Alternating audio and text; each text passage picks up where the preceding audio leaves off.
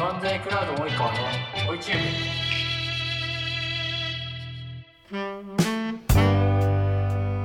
はい、えー、皆さんこんにちは、えー、M&A クラウドの藤原と申します、えー今日も YouTube ご覧いただきましてありがとうございます、えー今日はですねスタートアップの M&A ビジネス DD の勘どころと題しまして、えーまあ、その大筋の専門家でいらっしゃる方あ非常に強力なですねえー後藤丹社さんあのお越しいただいてますので、えーぜひともですね最後までご覧いただければというふうに思います。はい。で今日ご登壇いただくのは、えーユナイテッドベンチャーズ株式会社、えー代表取締役でいらっしゃるくるみさわ悟さんです、えーそれではですねくるみさわさんえー自己紹介お願いいたしますはい、えー、どうも、えー、はじめまして、こんにちは。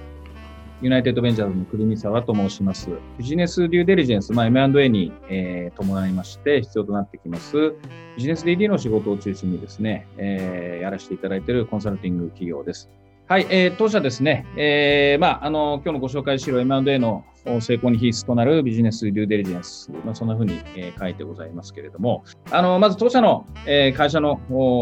概要をご説明させていただきます。あの、設立はですね、2007年ということで、まあ、あの、早今期で、今14年目ですかね。冒頭ご説明した、ご紹介したビジネスデューデリジェンス、それから M&A の関連サービスとか、経営企画室の支援サービス、まあ、そういったことをやらせていただいているコンサルティング会社でございます。まず私のまあ経歴といいますかですね、大学出てコンサルティング会社の後にですね、あのソフトバンクに入りまして、10年ほど在籍してました。私入った頃はまだあのそんな大きくなくてですね、かなりいろんなですね、その新規事業の、えー事業企画とですね、それからその実際の推進というのをまあ中心にソフトバンクでやらせていただいております。えースカイパーフェクト EB とかですね、あるいはその YahooBB とか、まあそういうあの結構新規事業の事業開発、えー事業企画を中心と、えーやってまして、IPO もですね、2002年に経験したりしてました。もうそこであの独立、その後独立をしましてですね、あの当社を立ち上げました。で、あの私個人としてはあの去年からですね、東京都、一昨年ですかね、東京都のアドバイザー、あの DX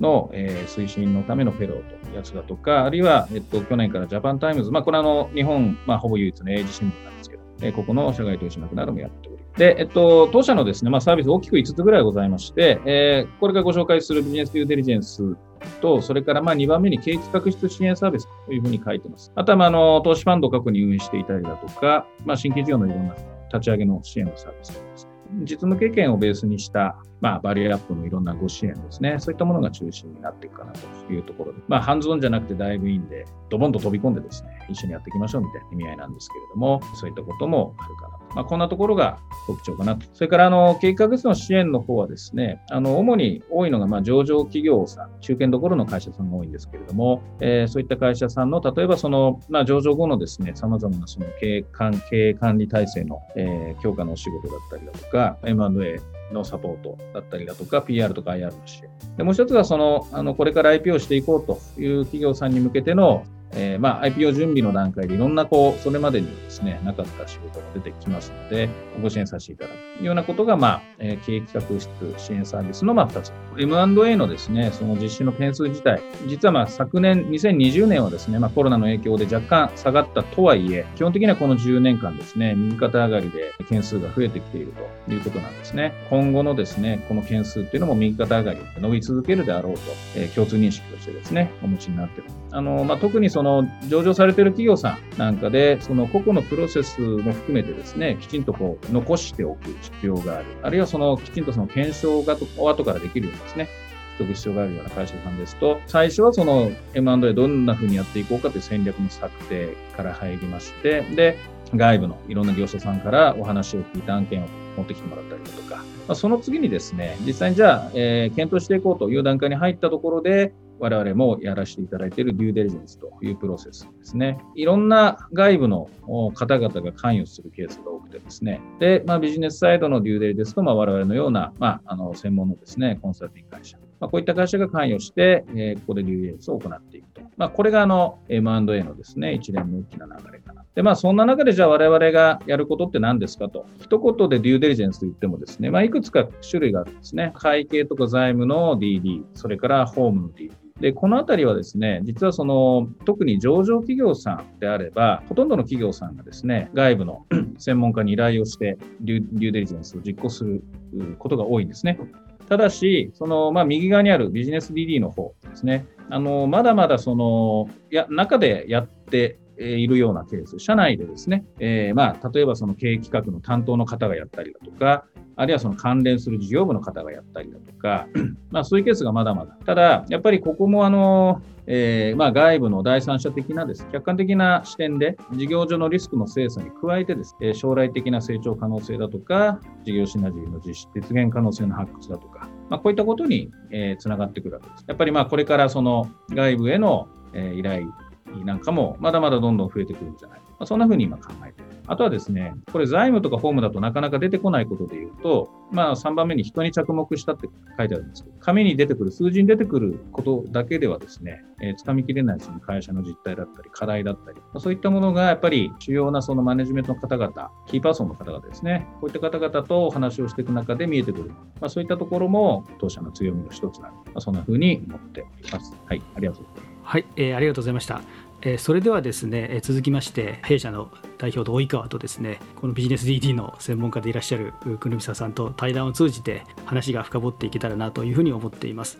はい、えそれではですね及川さんこの続きの方よろしくお願いいたします。あおはようございます。お願いします。BDD 僕も結構あの興味あるテーマだったんでいろいろ聞かせてもらいたいなと思います。僕もなんかあの PWC が出してる BDD の戦略実務みたいな本も、えー、読んで、あ、面白い分野だなと結構思ってるんで、はい、はい、聞きたいなと思ってます。最初は、あの、多分一般の視聴者さんにも、あの、分かりやすく伝えたいと思いますので、まあ、基本的なところから聞きたいと思ってるんですけども、はい、なんでビジネス DD するのかみたいな、ビジネス DD の実地目的は何何ぞやみたいなところからちょっと分かりやすく教えていただきたいなと思います。はい、これはその M&A をですね、どういう会社、どういうビジネスを M&A したいと思うかにもよると思うんですね。で、ど真ん中というか、直接ぶつかるような競合企業でですね、例えばこういう会社を買収すると。こういうケースだと、まあ、大大抵の場合はその事業の内容もよくわかってるし、あの、買収した後の戦略も大体かけてるよというようなことも、まあ結構多いのかなと思うんですね。えー、なんですけれども、例えばまあ最近だと、あんまりそういう MA のケースではですね、例えば同じ業界の中なんだけども、その、えっと、省流の上流の企業が下流の企業を抑えに行こうと。あるいは反対に下流が上流の方行こうと。あるいはそのビジネスの内容は自社とはちょっと違うんだけれども、例えば顧客基盤は共通のものがあるので一緒にやれるんじゃないそういうまあ水平的なですね、M&A。そういった場合だと、やっぱりその一つはビジネスの本当のその鍵となるですね、何が鍵となってそのビジネスが回ってきてるのかとか、これまでそのビジネスがどんな風な経緯で発展してきて、先、この先どんな風にいく見通しだとかですね、こういったことっていうのは意外とその隅々まで企業の中の方がご存知かというと、ああんまりそういうケースってないと思うんですよね。まあ、そういう意味で言うと、その、えっと、知ってるようでなかなか知ってないというようなところをですね、外部の専門家にまあ、委ねることで、えー、一つはその漏れなく情報がきちんと、えー、一通りですね、必要なあの情報が得られるっていうのが、まず一つ目。まあ、それだったら、じゃあ、社内に、えー、そういうコンサルタントみたいな人間がいればいいじゃんというようなこともあるかと思うんですけれども、二つ目に大事だなと思ってるのは、やっぱり客観的な視点っていうところだと思うんですよね。どうしてもその自社の中で物事を進めようとすると、M&A なんかでよくあるケースだと、トップが握ってきてですね、もうこれ基本的に進めたいと。あるあるじゃあ、あとはあの CFO の誰々君頑張って話まとめてくれと。みたいなケース。それ、孫さんですか？まあ、まさに、あの、昔よくあったな、なんて。で、あの、そこで、あの、振られた、例えば、まあ、CFO なんですね。まあ、大抵その経営企画とか、そういう部門の方が、そこから先を担当することになると思うんですけども、こういう方々から見て、本当にそれがこう、あの、進めるべき案件かどうかって、必ずしもですね、あの、社長の意向とぴったんこ合ってるとも限らなかったりするわけですよね。ただし、中の人たちだけでやってると、どうしてもその、もう、結論ありきというか、もちろん、その、話を持ってきた社長にしたって、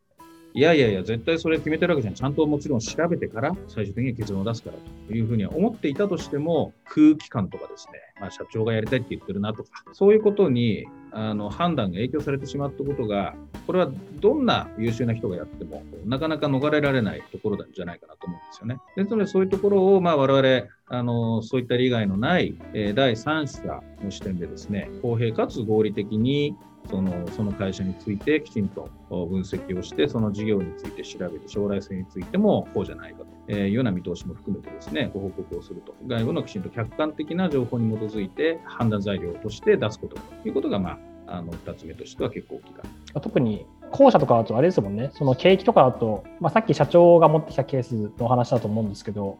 まあ、景気からすると、買った方が履歴書経営になったりしますもんね、そういう意味で言うと。いや、そうなんですよ。はい。はい、あのそこでだからその意思みたいなものがですね、はい、出てきてしまうのがちょっと大げさに言うと失敗のもとだったりするんですよね。事業やってるとそういうことって日々みんな考えながらやってるし、社内でもそういうこと飛び交ってると思うんですけど、ことその M&A については、その自分たちの内部じゃなくて外部のものの存在ですよね、当たり前ですけど、買う前でこれはそのコントロールできるようなものではないので、外側にいる限りは。だからやっぱり、あのそれはいや何々しなければならないとかしたいとかですね、まあ、そういうことは一旦脇に置いて、あのやっぱり冷静に合理的に見るっていうこと、まあ、本当は多分そういうことが経営企画部門っていうのは、実は求められるんじゃないかなと思うんですよね。そこはなんか、くるみさわさんとしては、そのガバナンスどう設計するかとかまでも結構入っていったりもするんですか？えー、っとですね、まあ、そこはあの、はい、あえてそこまで我の方から踏み込むってことはあまりありませんけれども、ガバナンスってことでいうと、その、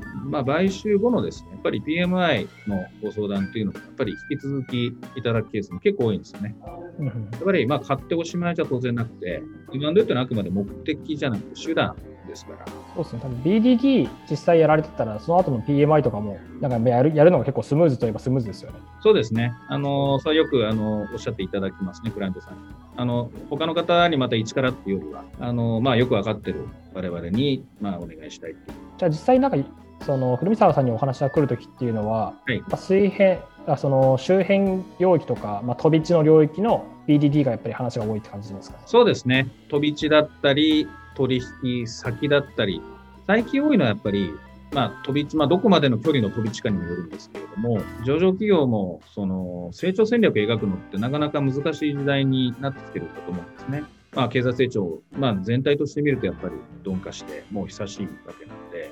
まあ、そんな中でその市場が期待する成果を出そうと思うと、やっぱりあの M&A っていうのは非常にこう、もう有力な選択肢として考えざるを得ない。当然のように考えている会社さんが増えてきているので、まあ、そういうケースは結構最近目立ちます。飛び地とかになってくると、よりあれですよね、そのまあ、PMI も含めてやってくださいっていうふうになりやすそうですね。ちょっと次の質問で、まあ、BDD のまあ利用方法はっていうところで、なんかまあ効果的にビジネス DD を実行するために、えー、とどうすればいいのかみたいなはい。あの、一つはですね、やっぱり、えっと、先ほどの話と少し、まあ、関連しますけれども、きちんと客観的にかつ網羅的に、あの、報告ができるということですね。その案件に対して、きちんと説明責任が果たせる。あの、実際にそれを検討する場っていうのは、まあ、会社によっては取締役会だったり、あるいは経営会議だったり、まあ、いろんなケースがあるんですけども、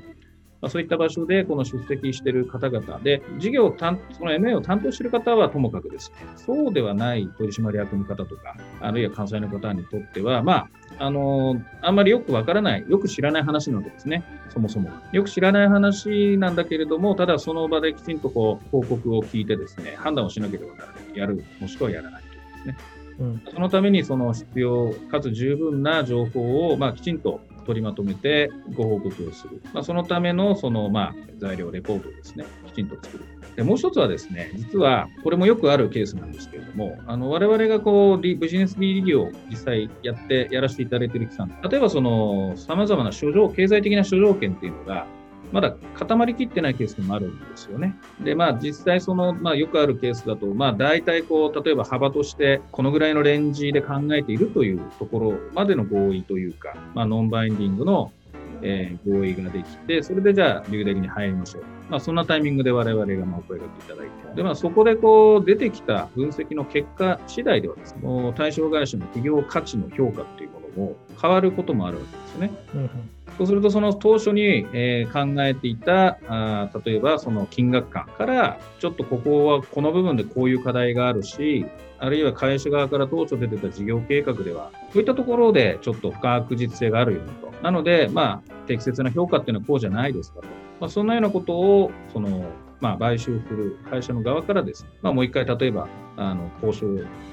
直すと、提示し直す。まあ、こういうケースも結構よく出てくるんですよね。デューデリの結果、そういったあのあのことが発見された場合はですね、そういった条件交渉にもその事実を使っていくというようなことも、まあ、一つの手に取っていくのかなと。ちなみに、その効果的な利用方法っていうところで、そのどのタイミングでご依頼するというか、どのタイミングで入ってもらうのがベストだと思われます思われますか？一番いいなと思うのは、プレの検討の段階で一回、例えばお声掛けをいただいてですね、そこの段階では当然時間もコストもそんなにかけられないと思うんですけども、とまあ、概略の例えば調査みたいなものを、まあ、一旦ご依頼いただく。で、そこでまた一つ、その結果を見てプロセスが進んで、で、そこからまあ LOI を巻いて、じゃあ本格的な流デリに入ろう、法務、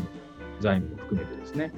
で、そのために例えば1ヶ月期間を取ろうと。みたいなものが、相手さん相手先との交渉で期間、合意されることが多いあると思うんですまあ、その期間で次の本格的な検討に入っていくというようなケースがもしかしたらお互いですね、我々の方もそのプレの期間があるとですね、その期間にある程度その会社の情報収集だったりとか中身の分析を進めていくことができるんですよね。LOI 仮に出しちゃった後にアサインされても、大きく変えたらもうお互いにハレーションすごいですまあ、それもありますし、大体物理的に時間がタイトなことが多いんですね、すごく。まあ確かに。1ヶ月、2ヶ月で。はい、前間もありましたけども、あのやっぱり1ヶ月とか切ってくると、我々の方もなかなか、まあ、やれることはやるんですけれども、どうしてもその、えー、カバーできるところに一定の限界が出てきちゃったり